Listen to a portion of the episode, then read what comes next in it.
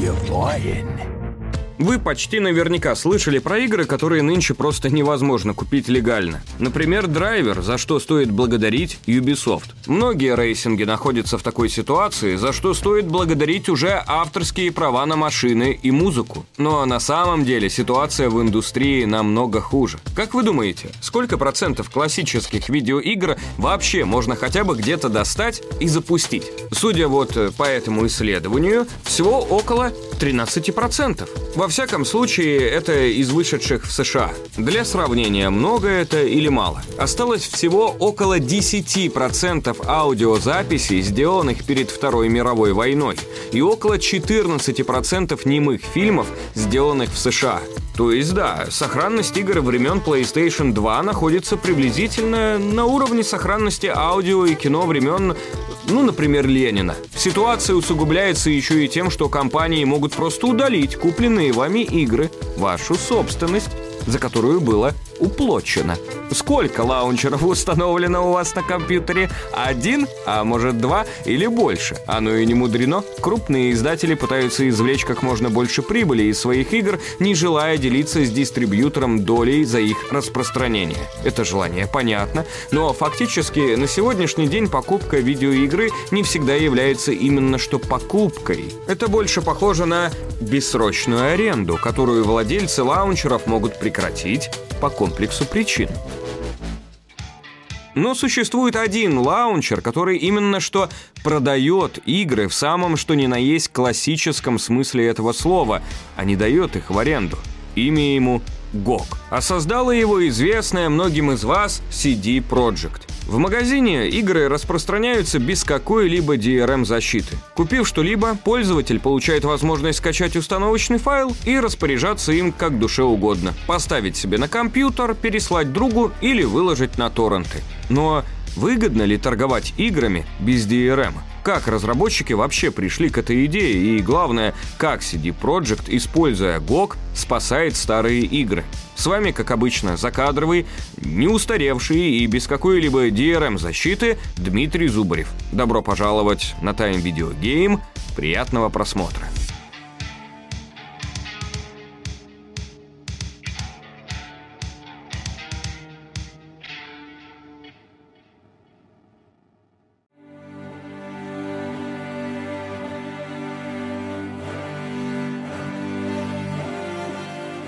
У себя на родине в Польше CD Projekt еще с 1994 года знали как дистрибьютора программного обеспечения и видеоигр. Мысль о старте бизнеса по распространению ПО в собственной стране пришла Марчину и Винскому отнюдь не из финансовых соображений. Парень просто очень любил видеоигры, а в Польше достать их было крайне непросто. Страна входила в организацию Варшавского договора, возглавляемую Советским Союзом. Пресловутый железный занавес, собственно, и не позволял простым обывателям легальным способом доставать продукцию стран блока НАТО. Марчин, правда, простым обывателем не был. Его отец занимался съемками документальных фильмов и частенько выезжал за пределы Польши и Восточной Германии. Так у Ивинского в достаточно раннем возрасте появился компьютер ZX Spectrum, а вместе с ним и журналы, посвященные компьютерным играм на системе. В одном из таких был блог с письмами от читателей. Там паренек обнаружил адрес геймера из Греции, который который желал обмениваться играми с другими. Марчин отправил ему письмо на ломаном английском с просьбой о записи нескольких игр на дискету. Удача улыбнулась мальчику, и уже через две недели Ивинский получил то, о чем просил.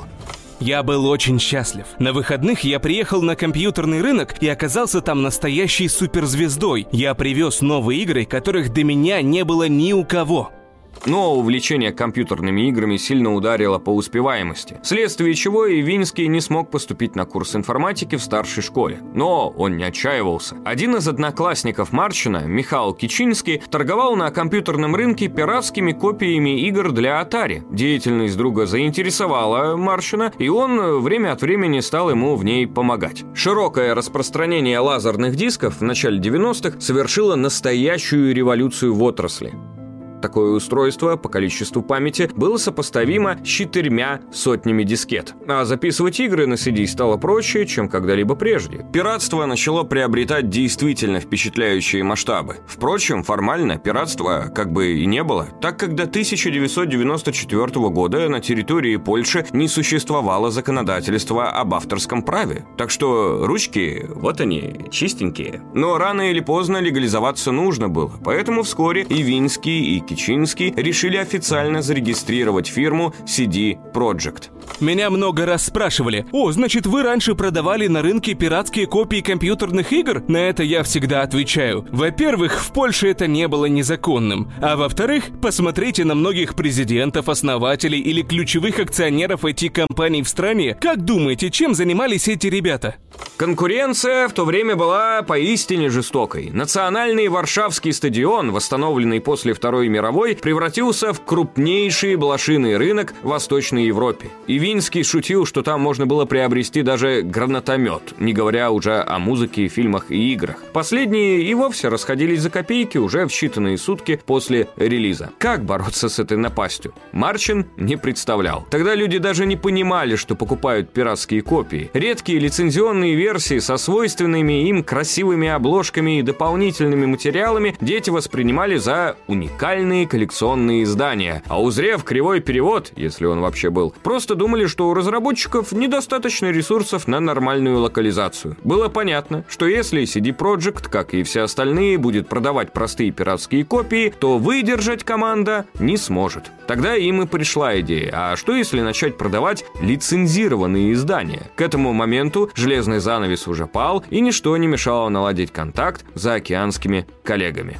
Месяцы с мая по октябрь 94-го были периодом формирования компании. Тогда наш ассортимент состоял исключительно из программного обеспечения, импортированного третьими лицами из США. Этот опыт заставил нас осознать ограничения, присущие получению ПО через иностранных посредников. А потому, перед Рождеством того же года, были предприняты усилия по налаживанию прямого сотрудничества с компаниями, работающими в индустрии развлечений. Благодаря этому был подписан контракт с американской компанией American Laser Games, позволивший нам распространять ее продукцию в Польше. Первым большим успехом компании стал выход триквела Mortal Kombat. Официальную ее дистрибьюцию CD Projekt начала на польской компьютерной выставке Гамблериада в октябре 1995 -го. Несмотря на процветающее пиратство и высокую цену файтинга в 200 золотых, Mortal Kombat продавалась очень хорошо. В том же месяце CD Projekt заключила контракт с Blizzard на распространение в Польше Warcraft 2, которая в итоге разошлась тиражом более чем в 2000 копий.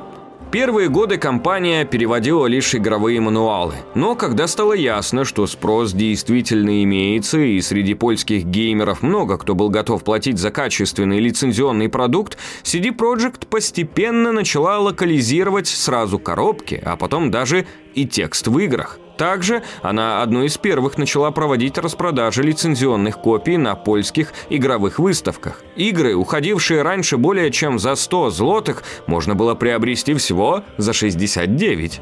Nice.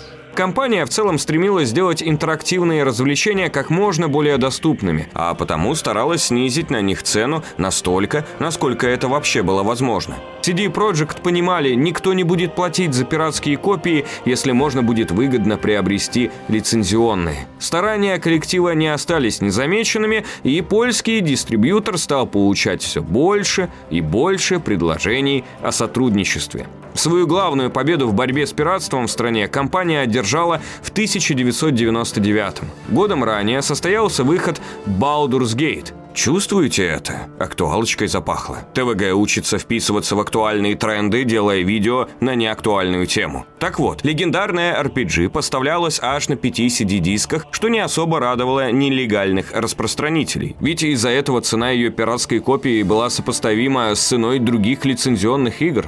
К тому же проект с невероятным количеством английского текста явно привлекал не так много покупателей, а заниматься его переводом были готовы немногие энтузиасты энтузиасты. Но Марчин видел в Gate потенциал и чувствовал, что она придется по вкусу польской аудитории. Тогда CD Projekt заключила с Interplay договор на рекламу, распространение и полную локализацию культовой RPG. В глубине души мы чувствовали, что пользователи будут рады такой игре, что они с радостью бы купили ее, если бы только она продавалась на польском языке. Денег на лицензию ушло немало, а потому стоило официальное польское издание Baldur's Gate в два раза дороже пиратского. Но в лицензионной коробочке помимо игры еще была пергаментная карта, запечатанная воском, свод правил D&D и аудиокомпакт-диск. И Винский полагал, что такой дополнительный набор оправдает повышенную цену на диск. И не прогадал. Еще за два месяца до релиза ожидаемые 3000 предзаказов сменились восьмью. А потом... В то время в Польше не было ни одной розничной сети, занимающейся играми, поэтому все заказы поступали от оптовых торговцев, небольших магазинов и компьютерных рынков. На нашем офисном складе мы могли разместить всего 5000 копий, поэтому нам пришлось арендовать еще один внешний. Когда подошло время релиза, мы в общей сложности отгрузили 18 тысяч копий. После этого успехи CD Projekt как дистрибьютора лишь росли. Клиентоориентированная политика компании нашла отклик у геймеров. В конце 2000 года в сети магазинов EMPK 7 из 10 опубликованных коллективом игр стали бестселлерами. Рекордные продажи позволили CD Projekt сохранить динамичные темпы развития и вдвое увеличить годовой оборот продукции. А с 2001 компания стала выпускать различные сборники игр. Они включали в себя сразу несколько проектов и продавались по цене в несколько раз дешевле привычной. All you care about is money. This city deserves a better class of game distributor. And I'm gonna give it to them. Успех на поприще распространителей игр помог CD Projekt окончательно сформировать свою философию. Победить пиратство поможет не набиравшая тогда популярность защиты от копирования, а высокое качество сервиса. Большинство только и рады поддержать любимых разработчиков, главное, чтобы эта опция была выгодна и доступна. Человек же, который не собирается покупать игру, ее и не купит. Ведь пираты, как известно, в конечном счете обойдут любые преграды. В итоге остаются честные игроки, которые отдав свои кровные, вынуждены мириться с разными антипиратскими уловками вроде «веди пятое слово второго абзаца на 20-й странице мануала, чтобы продолжить». Ну а слова Star Force, Rockstar, Game Social Club и Game for Windows Live способны вызвать самый широкий спектр эмоций и чувств, выраженных в диапазоне от истерического смеха до холодного пота. В 2002 году команда открыла дочернюю студию CD Projekt Red для разработки собственных игр. Но от роли дистрибьютора команда отказываться не собиралась. Теперь поляки стали издавать игры не только для ПК, но и для консоли, а также начали поставлять их в Чехию и Словакию. Следующие несколько лет бизнес компании развивался своим чередом, пока внезапно на горизонте не замаячила новая перспектива – продажи игр в интернете. Интернет – средство связи, которым люди пользуются во всем мире, чтобы собираться вместе, обсуждать фильмы и обмениваться порнографией. С развитием технологий и их возрастающей доступностью всемирная паутина начала становиться все более привлекательной для пользователей. Теперь высокоскоростной интернет позволял массам не только находить информацию и общаться со знакомыми, но и играть в игры. Процедура обновления того или иного проекта стала обыденной, больше не нужно было часами искать нужный патч на тематических сайтах или, что еще хуже, вылавливать новую версию на физических носителях. Клиенты обновлений позволили разработчикам поддерживать их творения на протяжении многих лет. Особенно на этом поле отметились ММО. Регулярные баланс-патчи, новая экипировка, локации и рейды. Взять хотя бы Lineage 2. Игра, несмотря на свой почтенный возраст, не теряет актуальности до сих пор. Миллионы фанатов по всему миру и активное сообщество – наглядный тому пример. А все благодаря частым апдейтам. 9 августа вот э, вышло обновление «Век магии». В игре полностью переработали показатель магического урона, благодаря чему волшебники Фео стали новыми королями на полях сражений. Однако изменения не ограничились простой корректировкой параметров магов, а затронули и их умения. Взять хотя бы морозный взрыв магистра магии Фео. Благодаря нему теперь чародей может увеличивать время перезарядки умений своих противников. Также разработчики добавили новый максимальный ранг экипировки – L-ранг, а вместе с ним невероятно мощное оружие Триединства и крайне надежные доспехи Превосходства. Они обладают чуть ли не лучшими характеристиками в игре. А чтобы качаться было весело, в игру добавили новые территории с уникальными монстрами и ценными наградами. Причем новые локации спрятаны внутри ежедневных сессионных зон. Например, из кристальной тюрьмы Фиорен можно попасть на Морозный остров, а на разоренном Инадриле внимательные геймеры найдут остров аллигаторов. Lineage 2 абсолютно бесплатно, так что эти и другие нововведения вы можете заценить лично. Благо, в честь обновления Фагейм подготовил подарки. Пройдя по ссылке в описании, вы получите куб помощи с массой усиливающих характеристики предметов, а также часы Невита со стопроцентным бонусом опыта и очков умений во время охоты. Переходите по ссылке в описании, создавайте персонажа и забирайте подарки. Но поспешите, акция доступна только до 30 сентября 2023 года. Но вернемся же к теме. Воспользовавшись благами клиентов обновлений, разработчики из Valve подумали, а почему бы не превратить это в полноценный цифровой магазин? Таким образом, из лаунчера оригинальный Counter-Strike и вырос всем известный Steam. Теневому рынку пришлось особенно тяжело. Не выходя из дома, геймеры могли купить десятки игр, а каталог площадки пополнялся чуть ли не ежедневно. В таких условиях все меньше людей решалось тратить деньги на пиратские болванки. Если вам интересно, остановитесь установлении Steam мы рассказывали в отдельном ролике, так что на деталях задерживаться не будем. Важно лишь отметить, магазин Valve полностью полагается на цифровую лицензию. Мы говорили об этом во вступлении. Ключ привязывается к одному аккаунту, и без него игру запустить не получится. Особенно это возмущало любителей физических копий. Даже приобретя диск с лицензионной, скажем, Half-Life 2, пользователь все равно должен был зарегистрироваться в Steam и установить его клиент, чтобы поиграть. I don't tip because society says I have to. All right, I mean, I'll tip if somebody really deserves a tip. If they really put forth the effort, I'll give them something extra. But I mean, this tipping automatically, it's for the birds. В Steam руководители CD Projekt видели некоторое развитие своих идей. Легкий доступ к лицензионным играм по выгодной цене. Все бы ничего, вот только политика лицензирования Valve их не устраивала. Бессрочная аренда вместо настоящей покупки – казалось не совсем честной по отношению к пользователям. Нужно было предложить альтернативу. Тогда, основываясь на своем немалом опыте дистрибьюции, в компании решили попробовать свои силы на поприще цифровых магазинов. Я помню старые добрые времена физических носителей, когда любой мог купить игру или фильм и стать владельцем этого продукта. Вы купили его, а значит, можете наслаждаться им в любое время, с любого устройства, так, как вы этого захотите. И это именно тот опыт, который мы хотим предложить геймерам в интернете. Наш подход прост. Покупаешь игру, и она твоя. Ее при желании можно свободно установить на любое устройство и свободно делать копии. Никто не должен указывать, как нужно устанавливать, запускать или играть играть в игру. В этом нет свободы.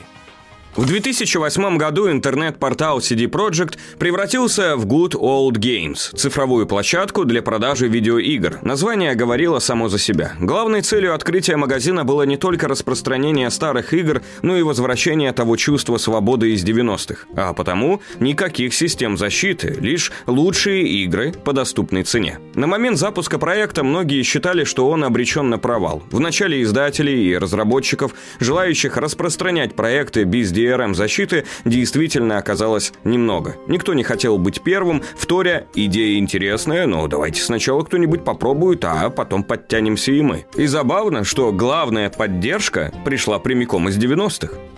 Вначале мы умудрились уговорить Enterplay. Для нас это стало отличной отправной точкой, учитывая массу классических игр компании, особенно первые две Fallout. Изначально в каталоге были исключительно старые игры вроде дилогии Fallout, MDK и Descent. Их посредством обратного инжиниринга делали совместимыми с современными операционными системами. Это важно, поскольку CD Projekt в первую очередь старались добавлять в свой каталог игры, которые больше нельзя было официально достать. Те же Fallout до 2008 года приобрести просто не представлялось возможным. И вы будете служить, пока вам не исполнится 510 лет, потому что вам лет, чтобы оплатить комплект силовой боевой брони модель 2, который вы потеряли. GOG же позволил не просто прикоснуться к классике, но даже сопроводил цифровые версии различными бонусами. При покупке Descent геймеры могли обнаружить в комплекте оригинальный саундтрек и обои для рабочего стола, а Fallout сопровождало официальное цифровое руководство. Это вместе с различными акциями, вроде «Купи одну игру, получи вторую в подарок», придало магазину атмосферу ностальгии, которой CD Projekt так старалась достичь.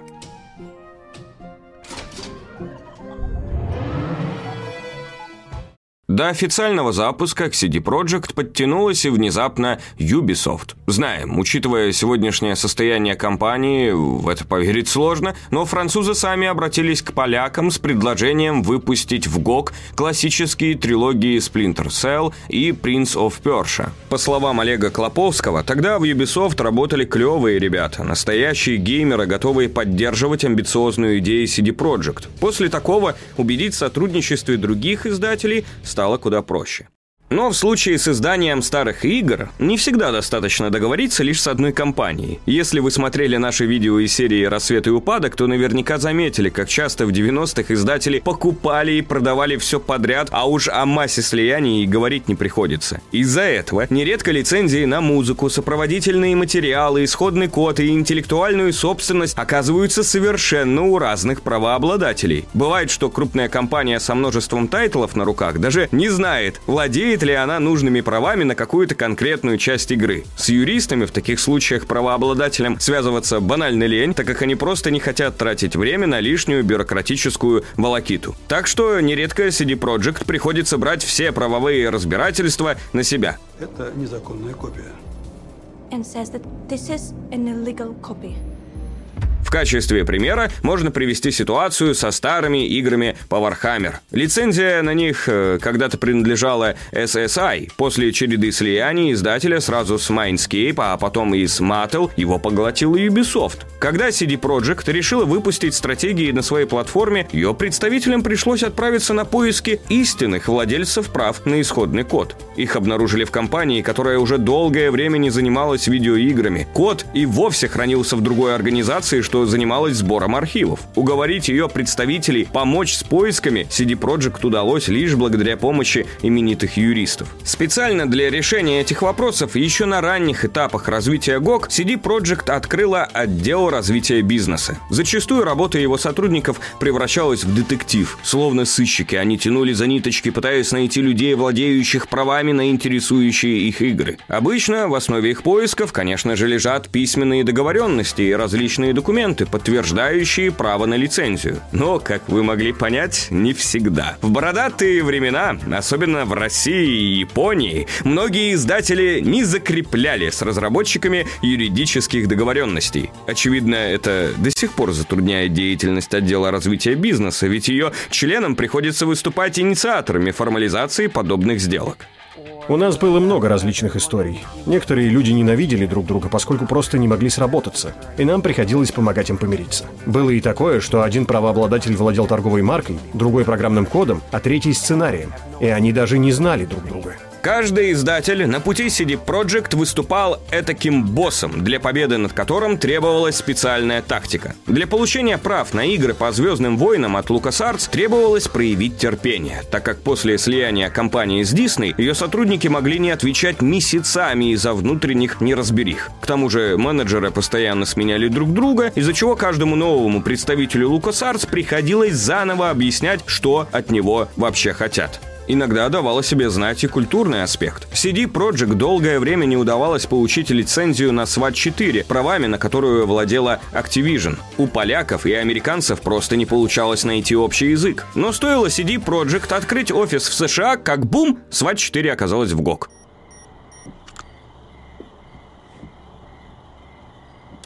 Добыть множество интересующих публику проектов не удается и по сей день. К настоящему времени сотрудники отдела развития бизнеса уже на протяжении многих лет охотятся за No One Lives Forever. Все еще не ясно, у кого конкретно находятся права на серию Black and White, где спрятан программный код «Битва за Средиземье» и как примирить семью Фрэнка Герберта с Electronic Arts, чтобы заполучить Дюну. Как-то, не хочу знать как, один коллега связался с семьей Фрэнка Герберта, и те заявили, что не хотят ничего реанимировать. Дело было не в непонимании видеоигр, а в принципиальной позиции. Если что-то старое и забыто, оно должно оставаться старым и забытым. Конечно, они имеют право на такое мнение, но это было очень неприятно.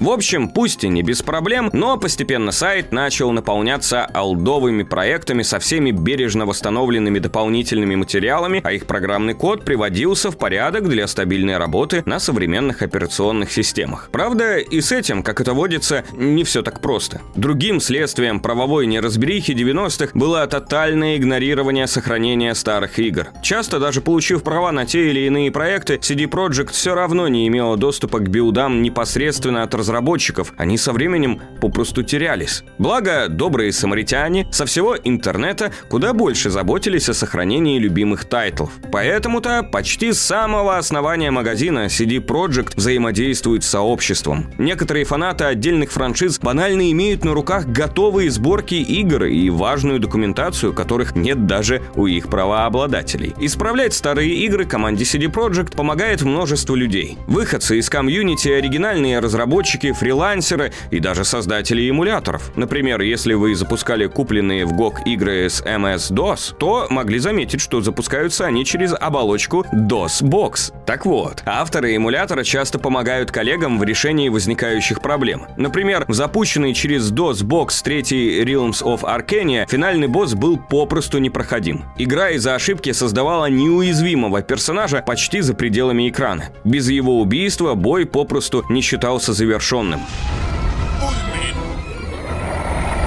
Массу трудностей вызывают и проекты, разработанные на DirectX до девятой версии. Программистам пришлось адаптировать всю Star Wars Shadows of the Empire под оболочку девятого DirectX, просто чтобы игра хотя бы запускалась на современном железе.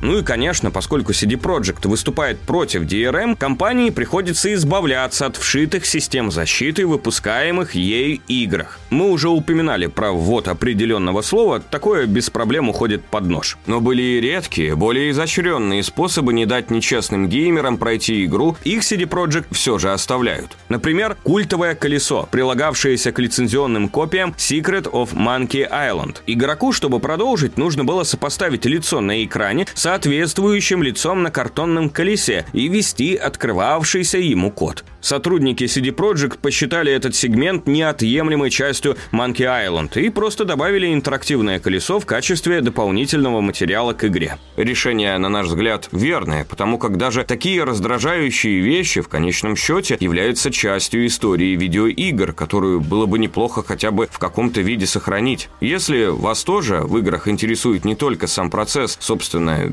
игры, то обращаем ваше внимание, что сейчас мы проводим конкурс текстов с призовым фондом в 55 тысяч рублей. Ссылка на условия будет в описании. Быть может, заинтересуетесь.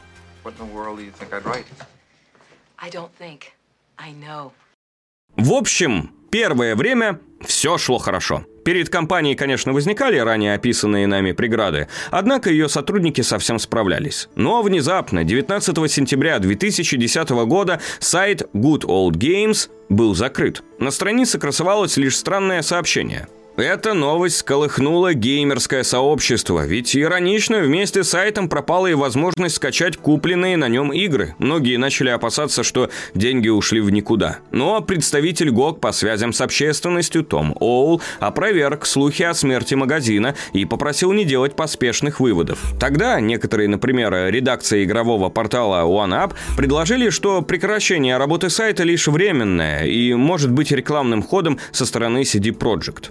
Через три дня состоялась довольно необычная конференция. Представители магазина, облаченные в монашеские одеяния, раскаялись в своих грехах. Прежде всего, мы хотели бы извиниться перед всеми, кто почувствовал себя обманутым или каким-либо образом пострадал в результате закрытия ГОК. У нас нет огромного маркетингового бюджета, и поэтому мы не могли упустить шанс создать шумиху вокруг такого крупного события, как запуск новой версии нашего веб-сайта.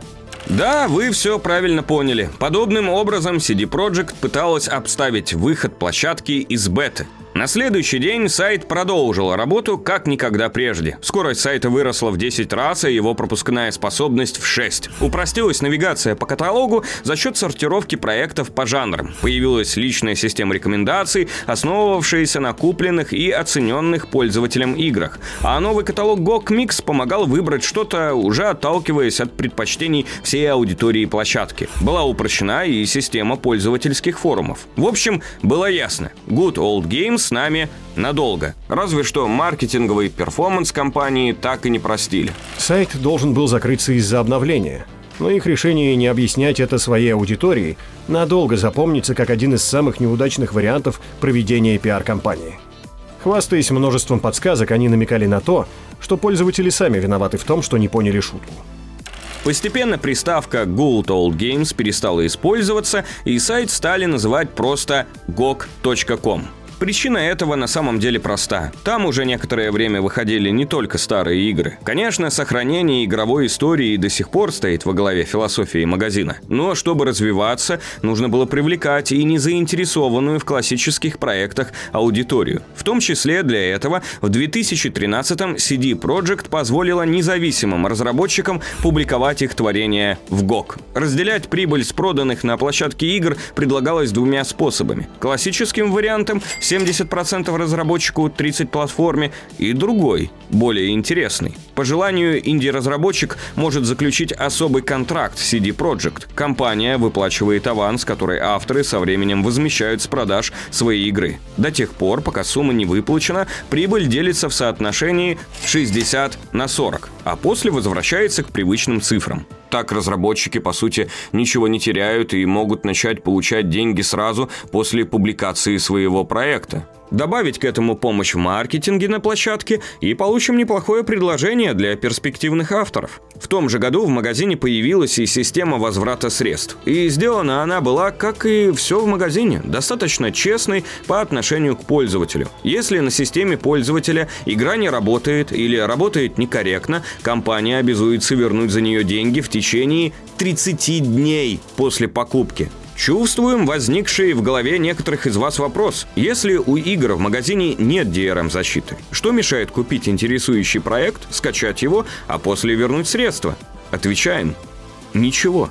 Да, у CD Projekt нет абсолютно никакой возможности отключить скачанную копию игры в случае, если за нее вернули деньги. И руководство компании это прекрасно понимает. Философия GOG строится в первую очередь на доверии к игрокам. В своей аудитории CD Projekt видит зрелых, взрослых людей, которые, цитата, «ценят свои покупки и понимают важность прямой поддержки разработчиков». И это, как неудивительно, ценят.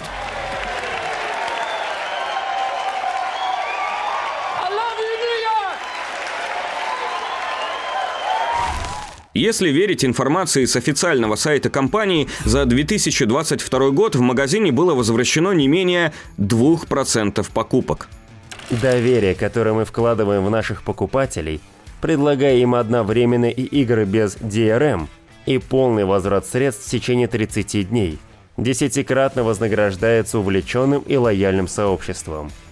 Магазин отличился и в другом вопросе, связанном с деньгами. Говорим мы о региональных ценах. Правда, не в том ключе, в котором вы могли представить. Дело вот в чем. Обычно, услышав словосочетание «региональная цена», среднестатистический житель Восточной Европы и по совместительству наш зритель сразу думает о цене более выгодной. Потому многие из вас могут не понять негативную реакцию общественности на новости о внедрении региональных цен в ГОК. Дело вот в чем. До 2014 года все игры в магазине продавались в долларах. Если человек, э, скажем, из Германии хотел купить игру за 60 долларов, то платил он около около 50 евро в четком пересчете по курсу валют. Но раз курс меняется чуть ли не каждый день, то другой немецкий покупатель через неделю отдал бы за эту же игру все те же 60 долларов, уже другую сумму в евро. Региональные цены на игры, вопреки расхожему мнению, существуют не для того, чтобы позволить жителям более бедных стран покупать их дешевле. Региональные цены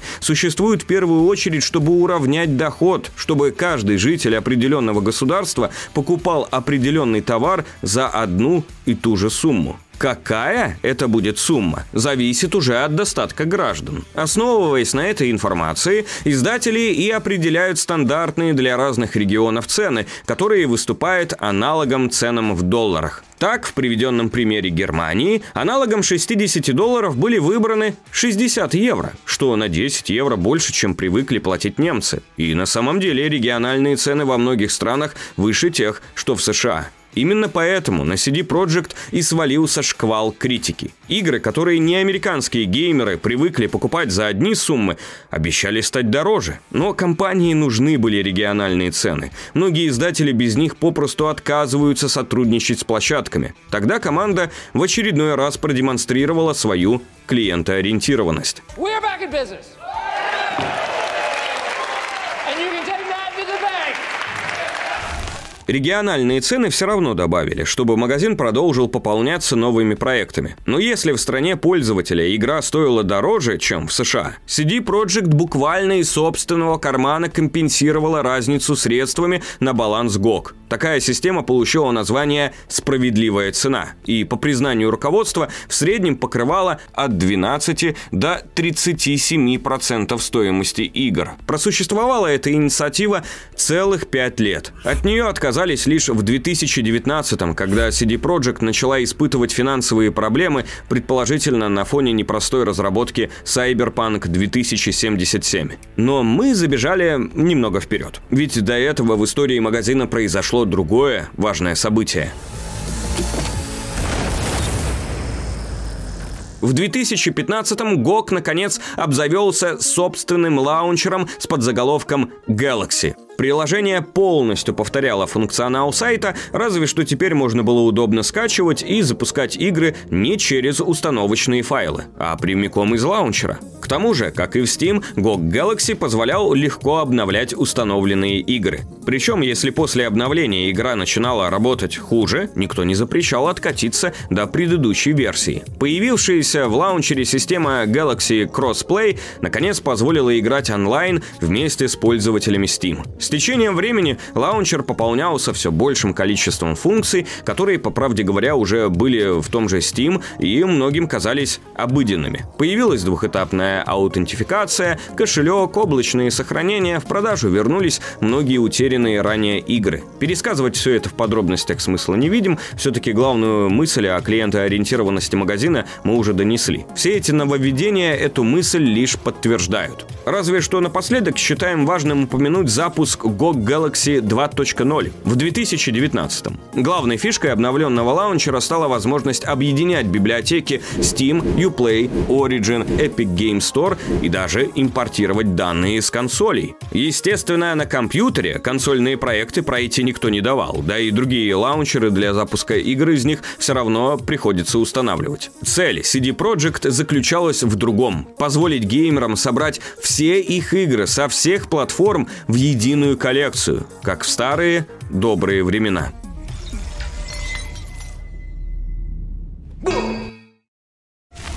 На этой ноте хотелось бы закончить, но мы уже немного проспойлерили финансовые трудности компании в 2019 -м. Что-то, очевидно, не клеилось. Да, Cyberpunk рождалась в муках, но взгляните на Valve. Выручка со Steam не просто покрывала провальные проекты компании, но и позволяла ей продолжать проводить амбициозные эксперименты. GOG же явно таких денег не приносил. Встает закономерный вопрос, насколько магазин вообще выгоден самой CD Projekt? Скажем так, клиентоориентированность не так прибыльна, как хотелось бы. Осенью 2018 компания провела реструктуризацию, в процессе которой было уволено до 10% сотрудников, ответственных за ГОК. Позже последовала упомянутая нами ранее отмена справедливой цены. В обращении компании на форуме так и было сказано. Раньше мы могли покрывать дополнительные расходы и выходить в плюс. Сейчас нет. Попытки сохранить старые игры и предоставить геймерам настоящую свободу владения контента без DRM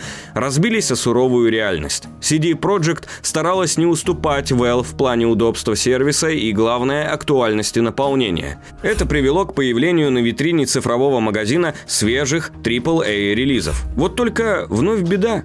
Далеко не все сейчас решаются предоставлять свои игры без систем защиты. Да, это глупо, и успешность многих игр без DRM это лишь доказывает. Взять, например, отгремевшую только что Baldur's Gate 3. Игра вышла в том числе и в GOG, и благодаря этому на торрент-трекерах появилась чуть ли не через считанные часы после релиза. Но это не помешало ей стать одним из самых успешных запусков на ПК. Пиратство уже давно не представляет серьезной опасности, но многие издатели все равно не соглашаются с политикой CD Projekt, опасаются, что без DRM их драгоценные игры определенно провалятся. И GOG от этого только страдает. С появлением Epic Game Store в индустрии также пересмотрели и отношение к разделению прибыли от продаж. EGS и впоследствии Steam стали предлагать разработчикам более выгодные условия распространения, что, естественно, не сыграло в пользу польского сервиса.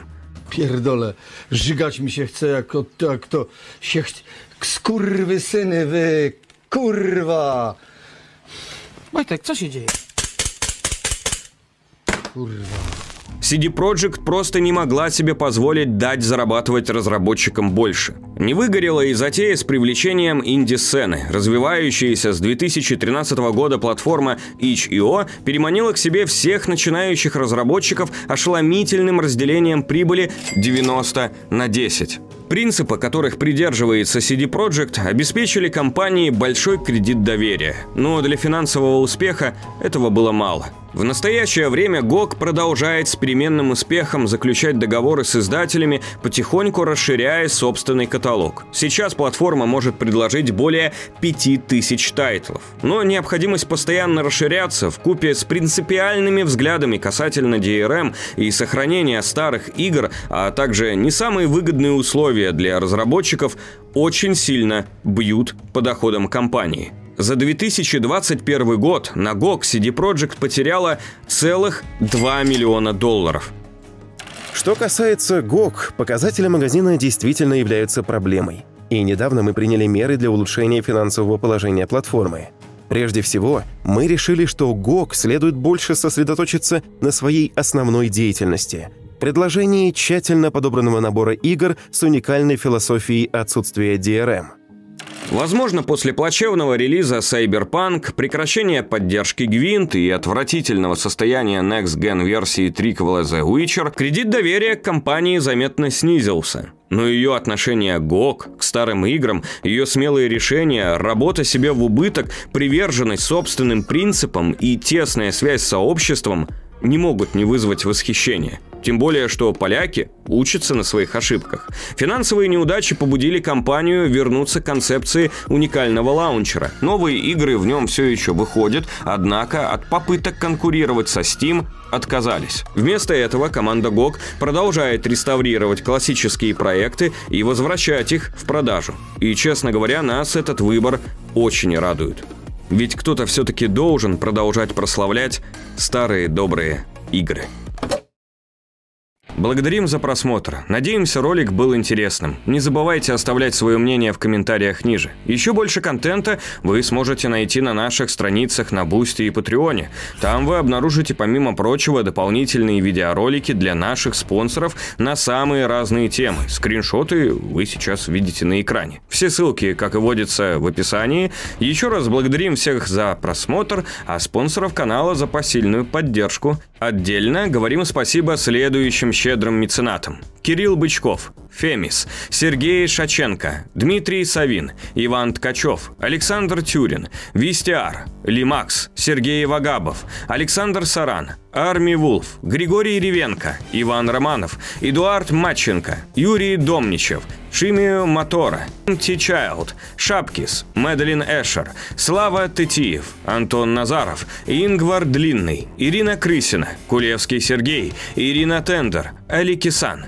Танчик, Онис, Олег Килзекет, Валерий Михалапов, О12О12О, Сноумейс, PSP, Мэтт Торч, Хорь Нарнов, Хемик, Семен Ельцов, Reloaded 061, Лукьяненко Константин, Дергер, Темный Волк, Рам, Шаман, Лупер Татцы, Дмитрий Кокорин, Алексей Головатюк, Владимир Викторов, Григорий СДР, Японские символы, Мета Зашквар, Ярослав Тинихин, Виталий Верещагин, Сергей Тидва, Александр Брусов, Мракобес 11, Ди Эль Дум, Ада Вада, Рэй Кор, I Am Me, Егор Боб, Китер 666, Ярослав Бараковский, Артем Калиновский, Алекс 03 Бай, Мяу Warrior, Александр Зынько, Stranger of Dreamland, Сергей Тишкевич, Валерий Хромов, Полина Грошева, Артем Долгов, Кьюрапси, Сергей Фокс, Георгий Буху, Максим Тарицын, Владимир Плохих, Антидворецкий, Стас Иванов, Симеон Шварц, Адам Забродский, Чекунаев Влад, Столин Панда, Бла-Бла, Нантерфал, Ярослав Белоус, Алексей Антонов, Канискас, Инидекс, Теодор Ейке. Если какую-либо фамилию мы прочитали неправильно, то обязательно пишите нам об этом в группе в Дискорде, на Бусти или Патреоне. А на этом все. Не живите одной жизнью, живите многими. До новых встреч!